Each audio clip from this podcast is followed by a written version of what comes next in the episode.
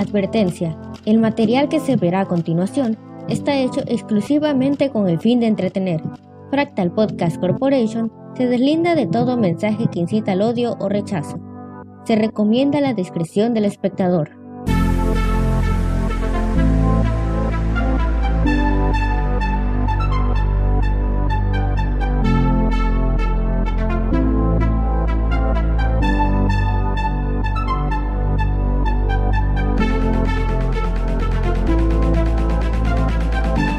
Sean bienvenidos a Fractal con la participación de los guapísimos, talentosísimos e hilarantes Jair y Karen que contarán con invitados de lujo.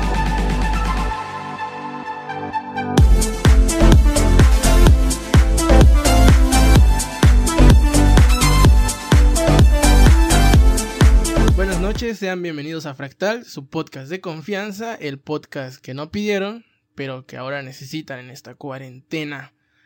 Muchas gracias por escucharnos, por escuchar el episodio pasado y el antepasado y todos los que han pasado. Eh, agradezco infinitas gracias por todo el apoyo que nos están dando. De a poquito en poquito vamos sumando cada vez más. El día de hoy vamos a hablar de algo muy interesante, a la vez, diría que a la parte triste, pero con mensaje reflexivo al final. Eh, para ello, déjenme presentarles a los que me van a acompañar en este episodio. Eh, como siempre, de costumbre ya, la co-conductora de este programa, Nerak. Howdy, un placer estar aquí otra vez. ¿Cómo estás, Nerak? La verdad, estoy sobre ruedas, estoy on fire otra vez. ya, siempre dices lo mismo. Dinos algo, la gente quiere tragedias, a la gente le encantan las tragedias. Un día, no, estoy mm. mal, me, me, corté la pierna, algo así. Innova, Karen. Ya me rebané, ya me rebané un dedo, ¿qué más quieres? Estoy tratando de ser positiva.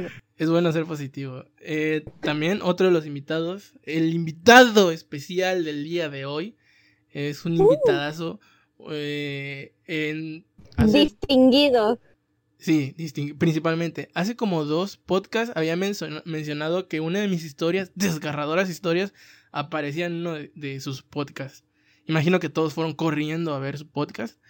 Bueno, sin más preámbulo, déjenme presentarles a Jesús. Eh, bueno, hola. Eh, no sabía cómo iniciar a hablar. Pero bueno, yo soy el invitado esta vez. tengo una historia triste. Así que había elegido una que era un poco incluso más divertida, pero cuando dijiste que eran tragedias, tragedias, se me ocurrió, eh, creo que ese sí, sí fue el peor día de mi vida, entonces eh, estoy esperando por contarlo. Antes de que eh, la cuentes, eh, un poco a la gente sobre tu podcast, de qué trata, dónde pueden escucharlo, cómo se llama. Mm, bueno, este, mi podcast se llama Epifanías. Puedes encontrarlo en, en muchísimas plataformas de escucha de podcast como Spotify, como Apple Podcast y otras que no recuerdo el nombre, la verdad. Pero eh, se trata, no sé, eh, básicamente son 10 minutos, un poco más, de mí hablando sobre un tema que me parece interesante y que quiero compartirle. Eh, así que si de pronto se sienten un poco reflexivos, si quieren escuchar algo que siga ese mismo estado de ánimo, con gusto Evidentemente el podcast de Jesús es completamente diferente a nuestro podcast. Su podcast es más como reflexivo, más filosófico, más lleno de mensajes, cosa que aquí evidentemente no tenemos, pero tenemos mucha diversión y mucho entretenimiento y es por eso que el día de hoy vamos a contar eh, historias negativas o historias muy desgarradoras que nos pasaron a cada uno de nosotros historias que al final dejaremos un mensaje sobre cada uno de los acontecimientos. Me gustaría que empezara, qué mejor que el invitado de hoy. Jesús, te escuchamos. Ok.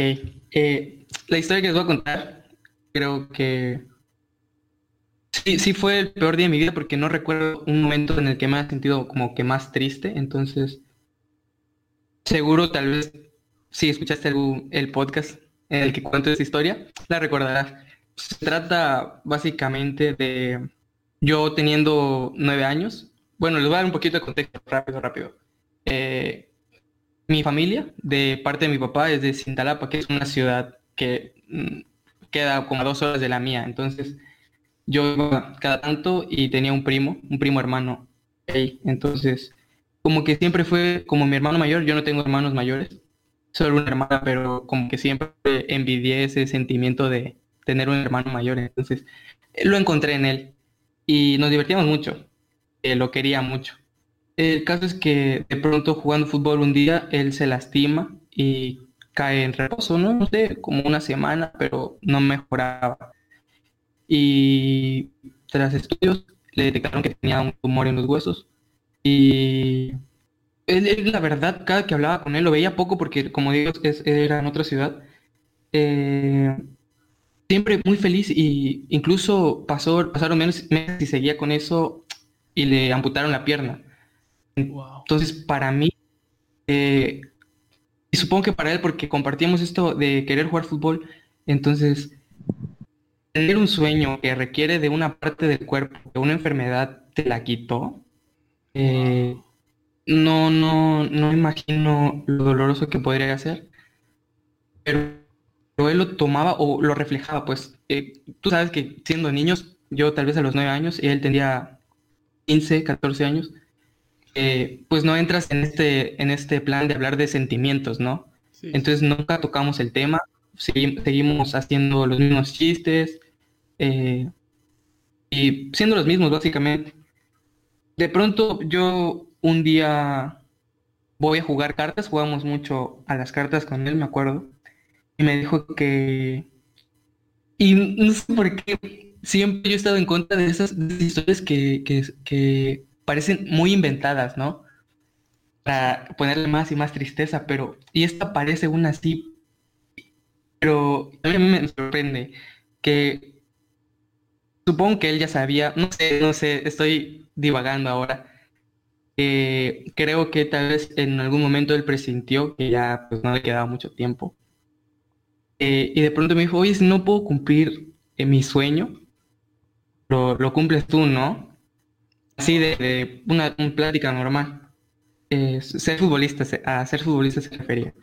Y, ya dije, no sé qué, de que, sí, pasó. El chiste es que eso fue lo último que yo, escuché de él, porque yo me despedí eh, y ya me, fui a la casa de mis abuelos. Al otro día regresé a mi ciudad y a la semana eh, escucho, estaba platicando con mi mamá escucho que suena el teléfono y mi mamá contesta. Y la escucho decir, ya tan pronto o algo así, como asustada o, impactada, sorprendida. Chispas. Y desde ahí yo, yo, yo como que asumí que se trataba ¿no? de que ya mi primo había muerto. Y pues sí, no resistió un paro, creo, cardíaco y murió de eso. Eh, a los 15 años. Y pues, como significaba una figura muy, muy cercana a mí, muy importante, era como un referente, pues sí, sí que me dolió mucho. Y, tal vez impactó más porque fue mi primer contacto con la muerte, de verdad, pues, o sea, de, ver a una persona que antes estaba y ahora ya no. Entonces, choca con esa realidad, eh, con una persona que quieres tanto, supongo que influyó en que me, me marcara tanto eso. Todo esto a los nueve años te pasó a ti. Sí, tenía nueve. Y tu primo tenía quince. Así es. Así es la vida. Qué giros tan curiosos. O sea, él vivió. O sea, ver frust... O sea, es eh, impactante porque solo el, el mensaje que te deja, porque por alguna extraña razón como que ya lo presentía, de cumple tú mi sueño como que sí te deja pensando. Sí, y además, ¿por qué lo diría? Porque no teníamos nada, nada, nada de esas conversaciones así de que, ah, te quiero, no sé qué.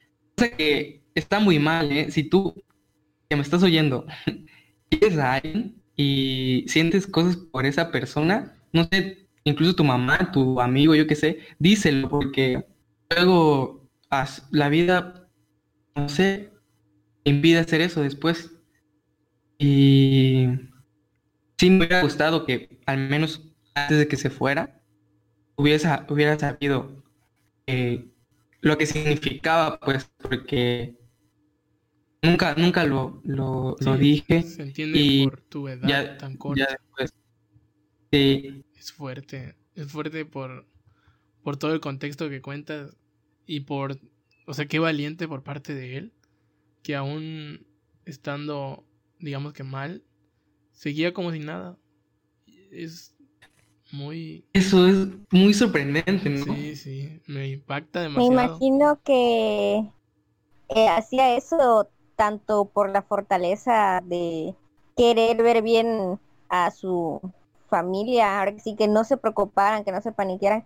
Y como tú llegabas, pues también eso, no quería preocupar a alguien que probablemente también veía como un hermano menor.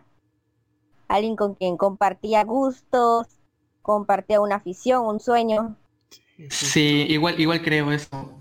Y igual me sigue sorprendiendo, ¿no? Porque tenía 15 años, yo a los 15 años, no sé, este, era incluso más tonto que ahora.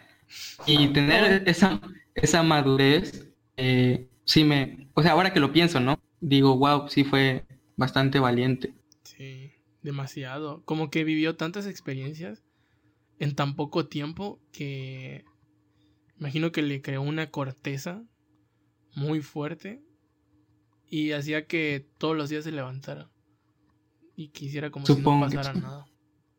Es, muy fuerte.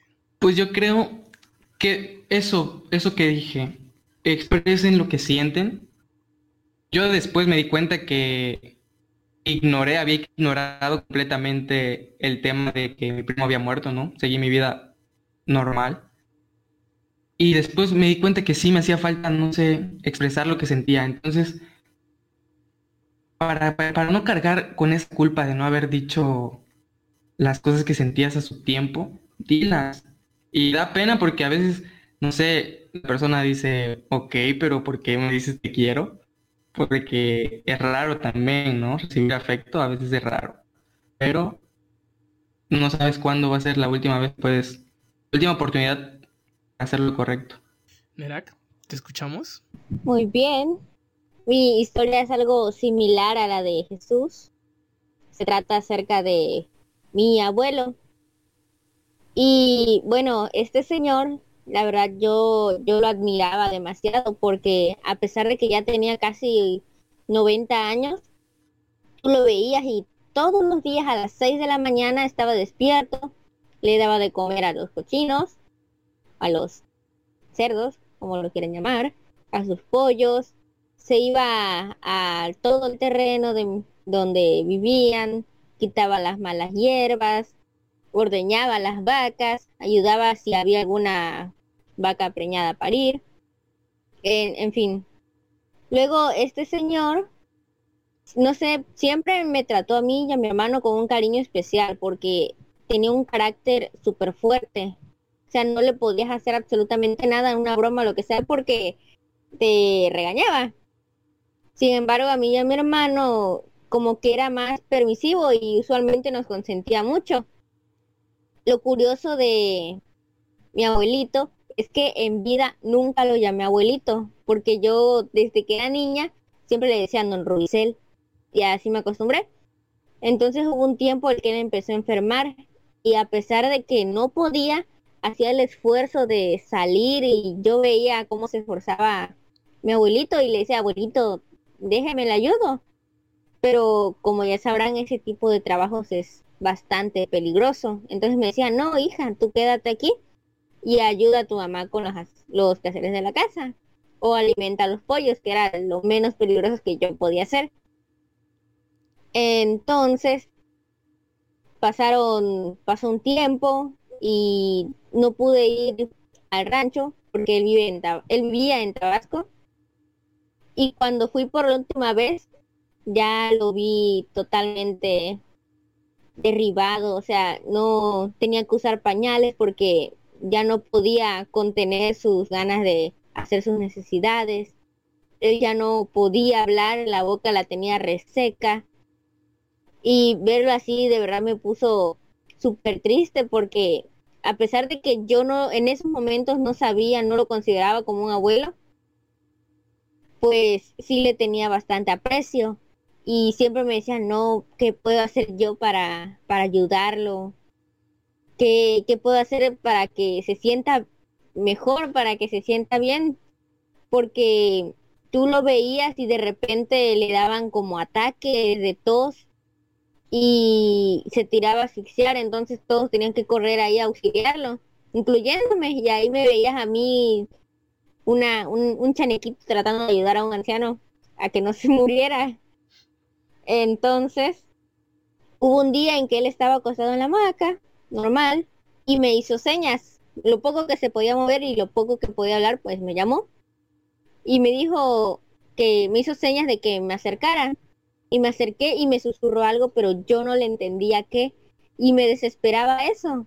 O sea, yo quería saber qué podía hacer por él, pero mm, no, él no podía transmitirlo y yo no lo entendía.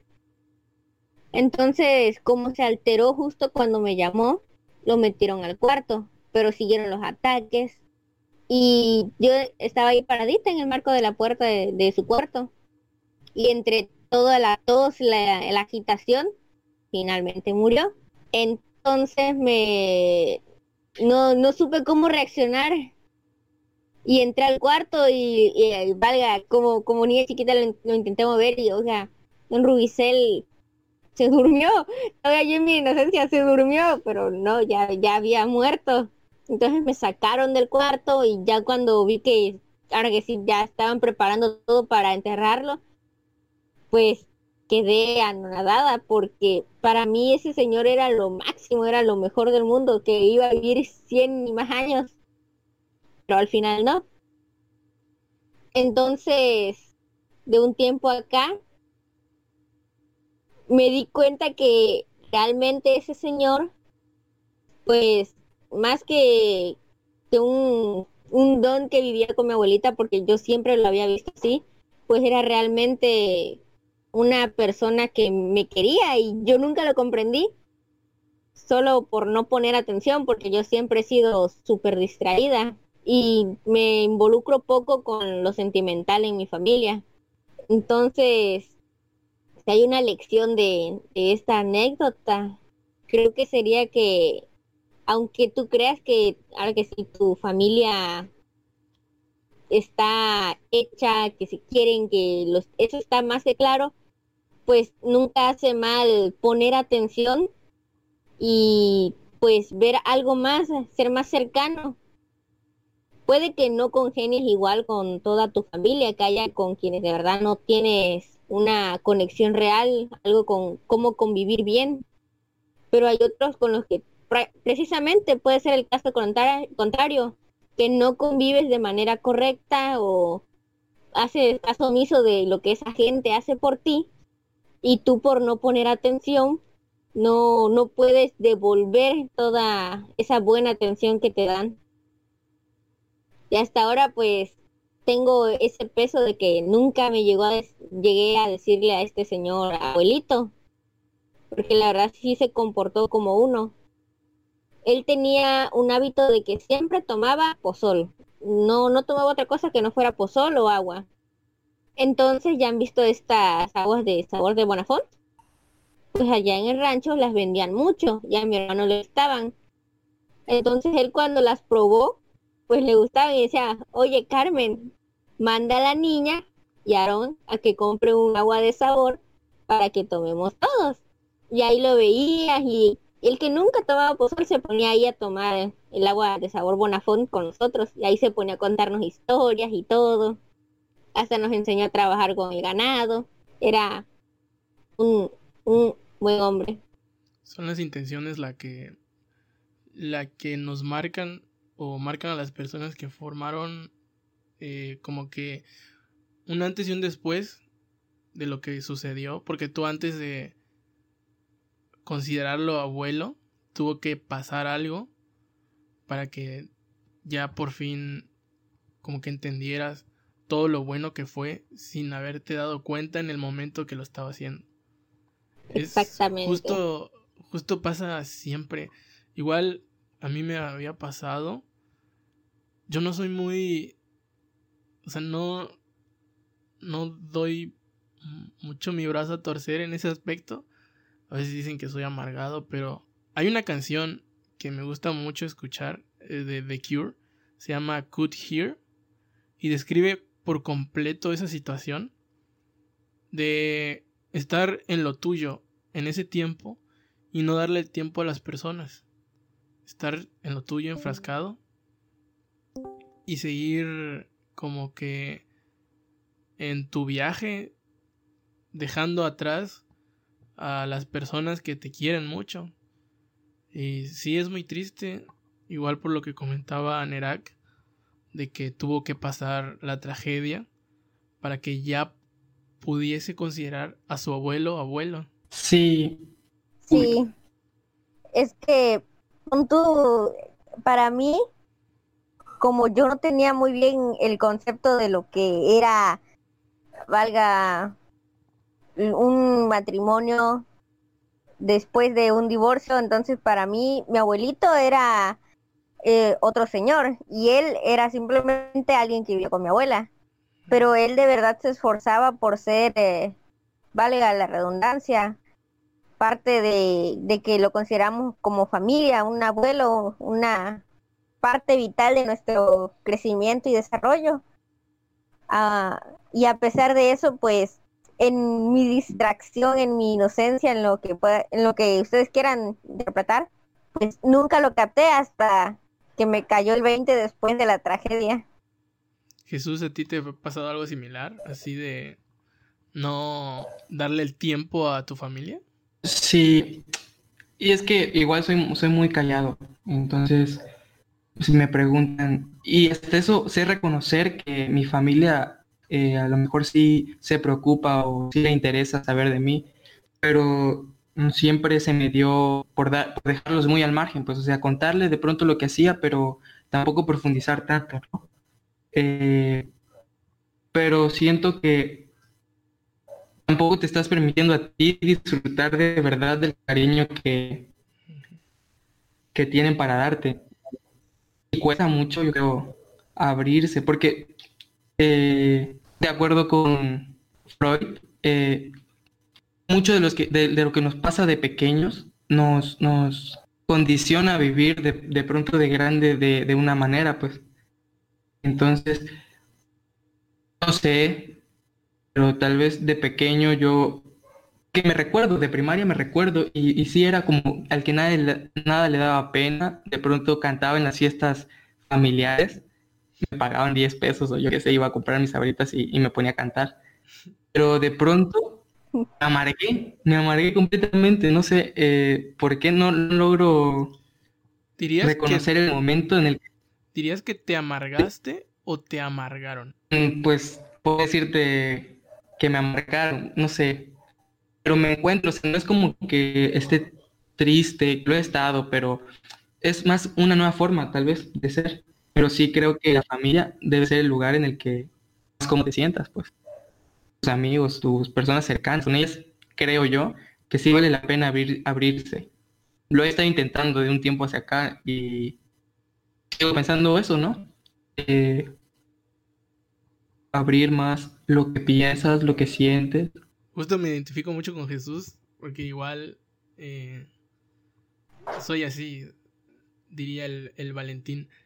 Pero yo, o sea, evidentemente todo el mundo le echa culpas de sus fracasos o de, de cómo se volvieron así a los demás. Cuando la culpa recae en ti. Tú tomas tus decisiones, tú tomas cómo pretendes ser ante el mundo.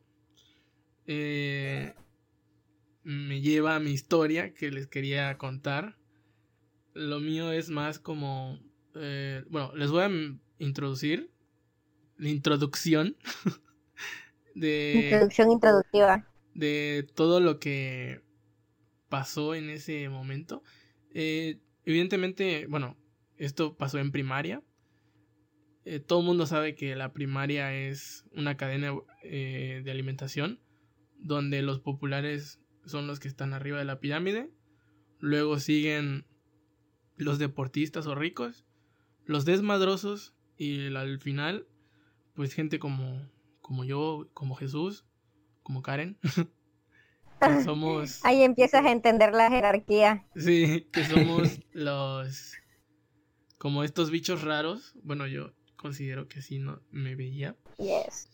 Eh, que no encajas en ninguno de estos grupos y por ende pues tú te creas tu propio mundo en tu imaginación.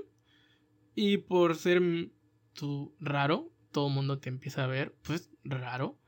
Y te vuelves un blanco fácil para las para el bullying principalmente. La intimidación. Intimidación eh, constantes amenazas de a gratis y demás cosas.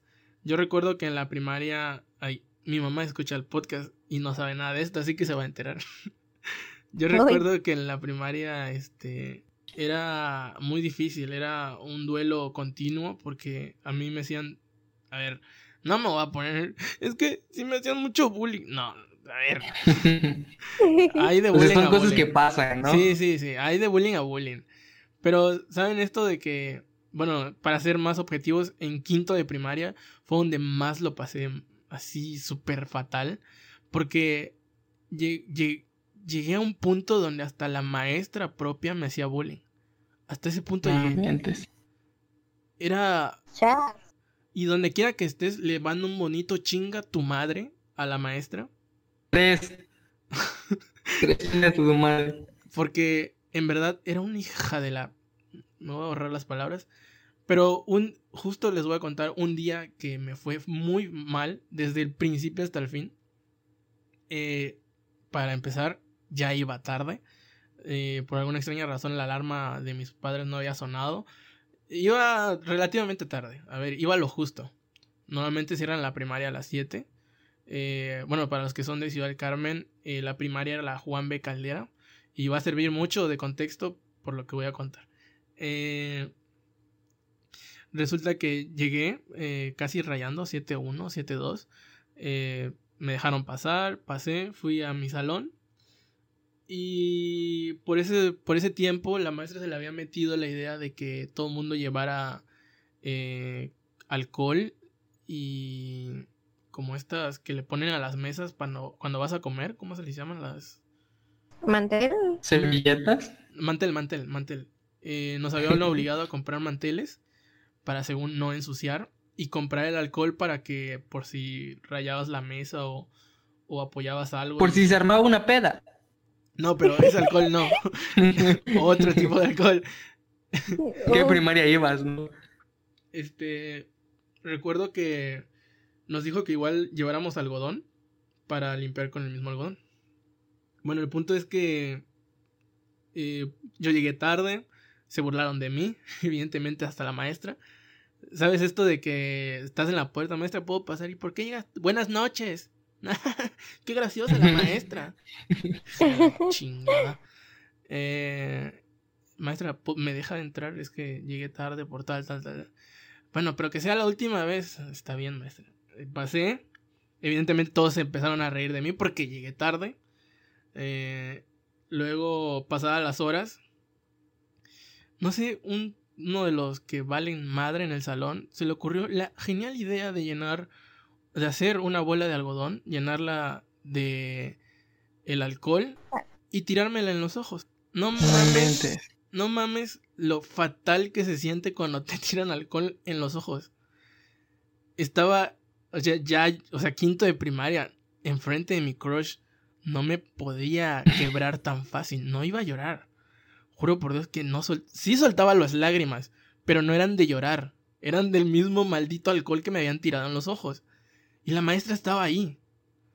Y la maestra no hizo nada. Lo único que le dijo fue, oye, al niño, no recuerdo ni el nombre, siéntate. Y, y recuerdo esto, por tu culpa ahora me lo van a cobrar como nuevo. Hija de tu chingada madre. No mames. No soy yo. seas. No soy un objeto, hija de la chingada. Y fue ahí cuando, hija de tu chingada madre. Yo, habían días que literal no hacía nada y me mandaban a dirección por no hacer nada, o sea, por, por cositas de nada. Ella, esa hija de la chingada. Y este cabrón me tiró alcohol en los ojos y solo le dijo eso. Y ahí acabó el problema. Yo evidentemente, igual por pendejo, nunca le dije nada a mi mamá porque yo entendía que mi mamá tenía problemas. no, no sé, es que es difícil porque yo, yo, yo no quería dar problemas. Yo estaba con esta mentalidad, no, ya suficiente tienen con tal, tal y tal. Entonces yo jamás le había contado nada de esto a mi mamá. Y... Pero llega el día en que te quiebras. O sea, ya llegas a un punto donde dices, no mames, hasta la maestra, güey. y volteas... Que el director le hubiera ido a aplaudir güey. sí, básicamente. y, y, y o sea, volteas buscando un tipo de confort de alguien que que diga, güey, yo estoy contigo, pero es que literal yo estaba solo, porque no, no, no coincidía con nadie. Pero, ¿sabes? Hay personas que, que tienen un brillo, que quizá no tanto en lo monetario, pero sí en el corazón, que lo tienen dentro del corazón y no en el bolsillo. Y es como había un intendente que se llamaba Juanito.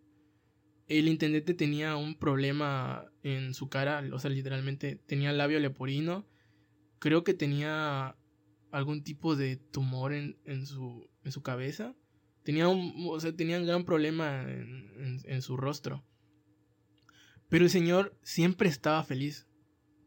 Y decía, wow, ese señor es un chingón trabajaba de intendente en los dos turnos.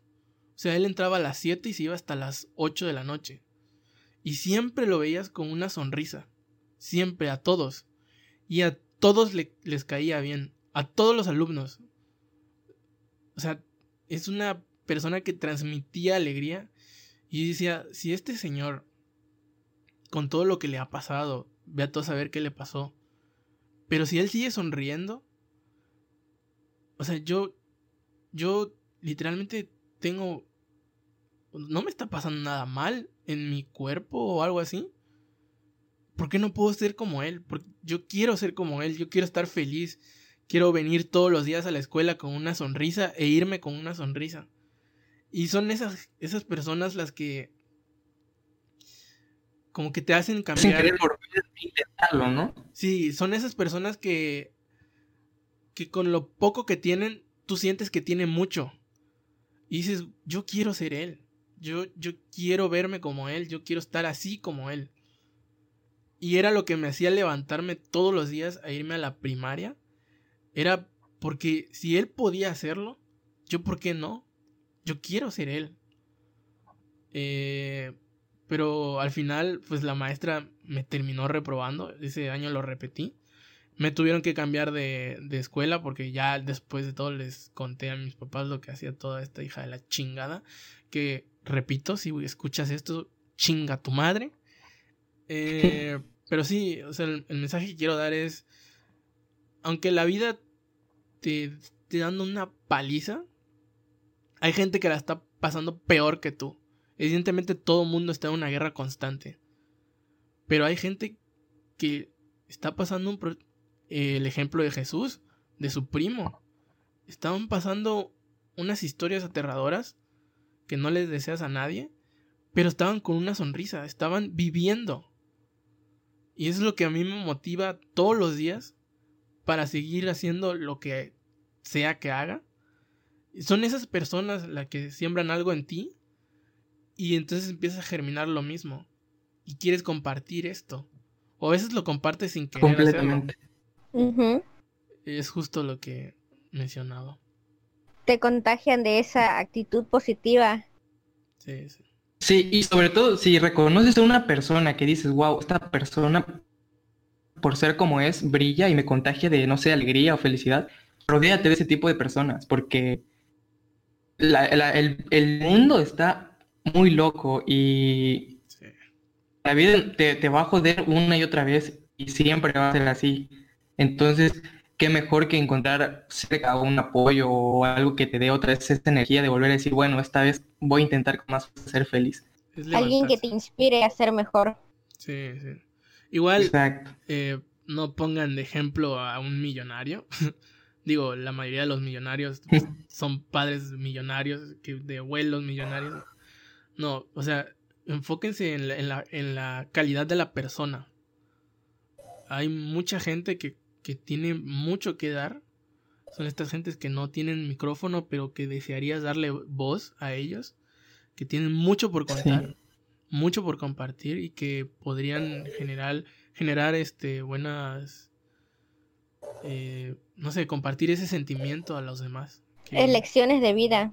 Ahora que dices lecciones de vida, no sé si han leído un libro que se llama El hombre en busca de sentido. Mm, No. No. Explícanos. Es de ahorita no recuerdo el autor, la verdad, pero se trata de este señor que, que tuvo que vivir en un campo de concentración nazi, ¿no? Eh, entonces ve cómo poco a poco y a veces de golpe despojan de cualquier libertad que puedas tener, te quitan la libertad de ponerte la ropa que quieres, de salir, de estar con las personas que quieres, o sea, eres despojado de todo lo que te hace ser un humano libre, pues. Pero después de todo, él dice que reconoció una libertad que ni los nazis le podían quitar, que era la libertad de decidir cómo, cómo actuar frente a las circunstancias que, que, no podía cambiar, porque muchas veces no podemos cambiar cómo nos va en la vida, aunque quisiéramos. Pero la libertad que él en el libro dice que nunca será arrebatada es la libertad de, cómo actuar, cómo decidir actuar eh, frente a los estímulos de la vida. Entonces, no soy muy fan de promover este positivismo tan que, que nos hace ilusionarnos tantos con, con, la vida y su felicidad, ¿no? Sí, Pero sí. creo que sí, sí que ayuda a una mentalidad un poco, no sé, positiva, pero con límites. No Sí, sé si me explico. El positivismo te puede llevar a ser pendejas, así que no hay que ser tan positivos. Eh, tienes la libertad de sentir, pero con prudencia. Sí, regularlo bien, tenerlo en, eh, bien nivelado. Evidentemente, eh, tener fallos, tener errores, te llevarán a tener en algún momento, porque no todo el mundo es exitoso al 100%, tú tendrás tus carencias. Por eso, eh, no sé si ustedes han visto estos pseudo conferencistas que te venden su vida, literalmente. Te dicen, a ver, yo hice esto, esto, esto, y es lo que tú necesitas. A veces no es así. ¿Cómo llegaron? Porque te dicen, Ajá. este, uy, yo soy un tipo normal y mira, ahora tengo millones y casas y tú, si, si yo puedo, tú puedes. Y no, güey, o sea, no todos podemos hacer eso.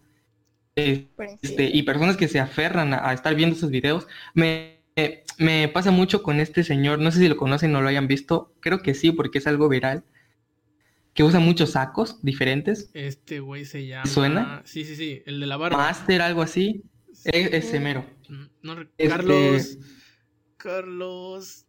Ay, no recuerdo. Pero sí lo ubico, sí lo ubico. Eh, pues él, o sea, supongo que es una gran historia la, la que tiene, ¿no? Pero no, no puedes compartir tu historia como que todos pueden llegar a donde tú llegas, porque tiene que darse, tienen que darse ciertos factores que te ayuden a llegar a tal lado. Entonces, no, no, no hay mucho sentido o no es tan bueno idealizar una meta que de otra persona, pues. Crea tu propio objetivo y mediante tus medios, porque dependes mucho de tu contexto, haz lo, lo, lo máximo que puedas para acercarte a ese sueño. Y hay que tener en cuenta que el camino al éxito no siempre va a ser sobre el éxito. Para levantarte primero tienes que caer.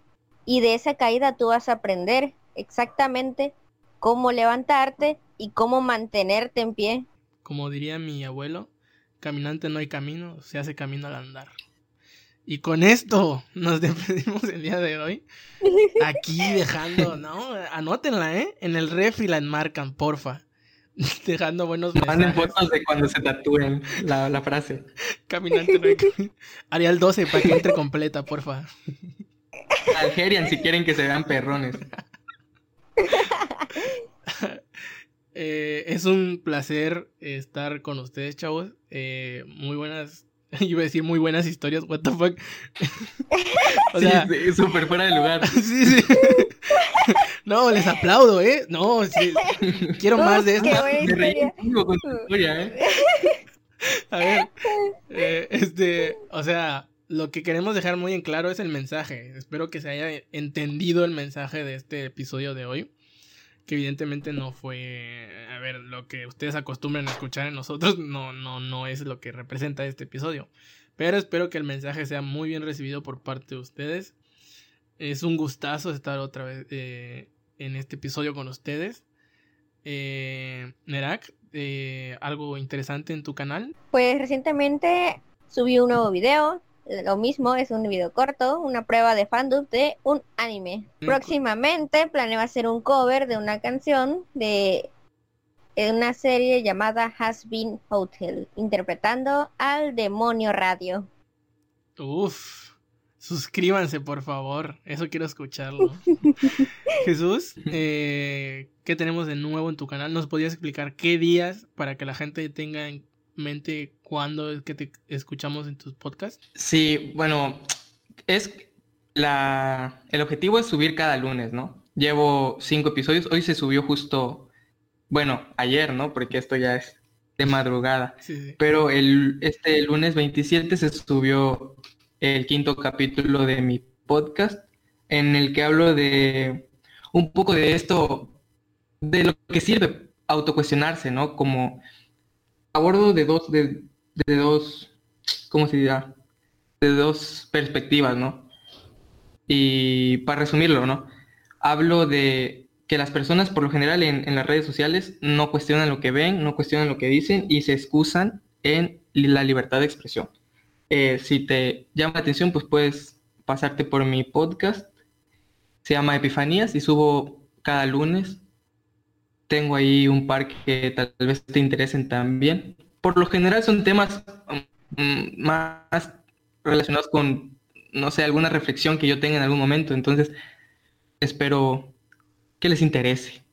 De todas formas, en la descripción, para los que nos están escuchando en YouTube, en la descripción estarán cada uno de los canales de los integrantes del día de hoy. Eh, igual recuerden, para los que nos están escuchando en Spotify, que tenemos canal en YouTube. Así que si se quieren suscribir, suscríbanse. Y para los que son de YouTube, tenemos canal en Spotify, eh, en Apple Podcast y en Google Podcast. Ya sé, es muy confuso, pero a veces eh, es bueno estar suscrito en todos lados. Pot, pot, pot, pot.